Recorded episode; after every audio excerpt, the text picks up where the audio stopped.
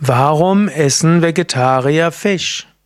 Das ist eine Frage, die mir gestellt wurde. Mein Name ist Sukade von www.yoga-vidya.de.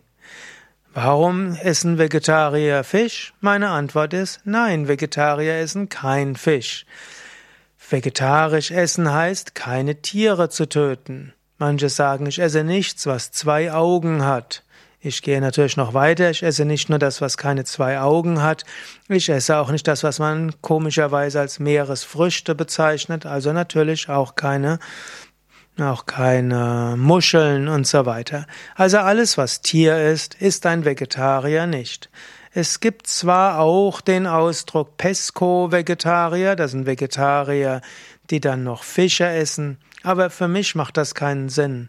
Fische leben genauso gern wie Landlebewesen und wer Vegetarier ist, ist ja typischerweise auch Vegetarier aus Tierschutzgründen. Fische leiden genauso viel wie Landlebewesen, daher sollte ein Vegetarier auch keine Fische essen.